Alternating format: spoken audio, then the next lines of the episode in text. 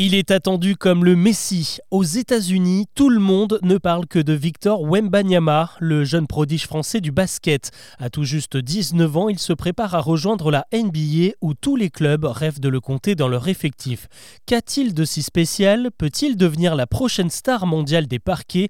Avant d'aborder les autres infos du jour, c'est le sujet principal qu'on explore ensemble.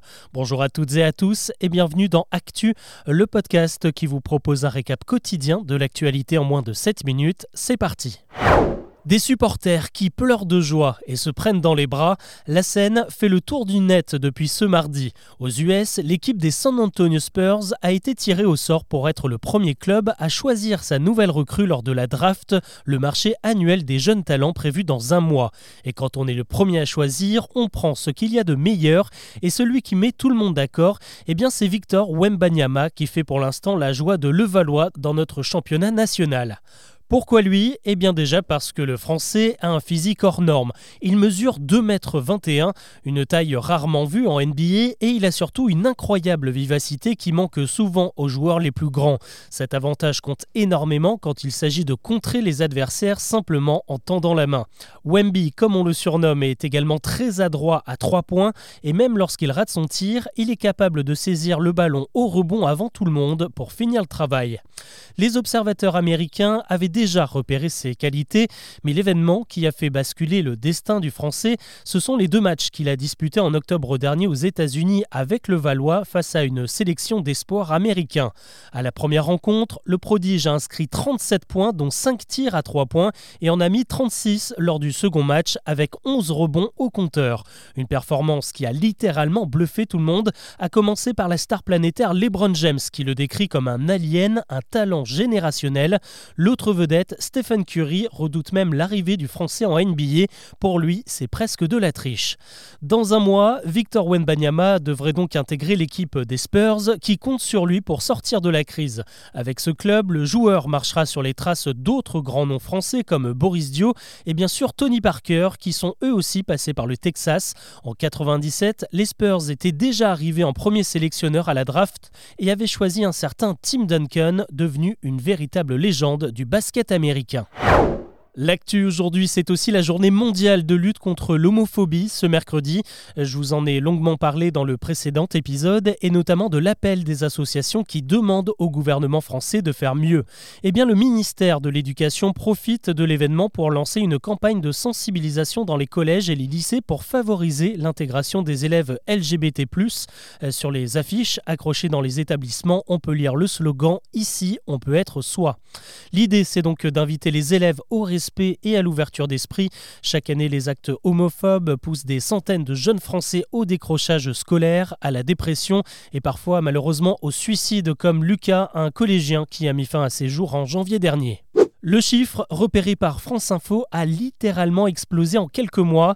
Selon une étude du Crédoc qui analyse nos conditions de vie, 16% des Français déclarent ne pas manger à leur faim.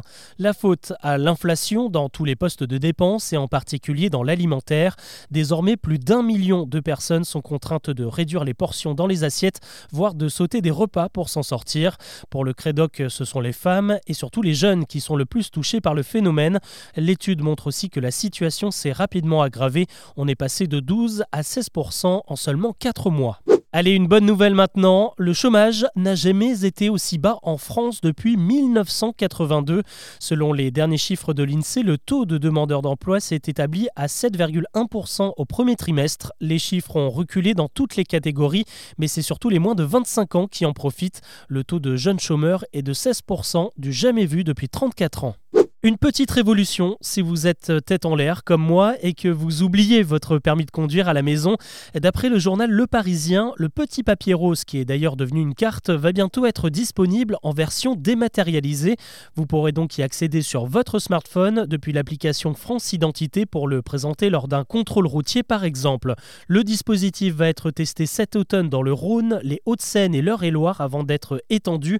Sur le même modèle, la carte d'identité devrait suivre le même chemin et une carte vitale numérique est annoncée pour 2025. Un gros chèque maintenant, ou plutôt une grosse amende. Doctissimo vient d'être sanctionné à hauteur de 380 000 euros par la CNIL, le gendarme de nos données personnelles sur le net. Le site spécialisé dans la santé a un peu trop abusé de nos données justement. Sans aucune autorisation, il a gardé en mémoire des milliers d'informations personnelles récoltées dans des quiz ou des tests remplis par les internautes.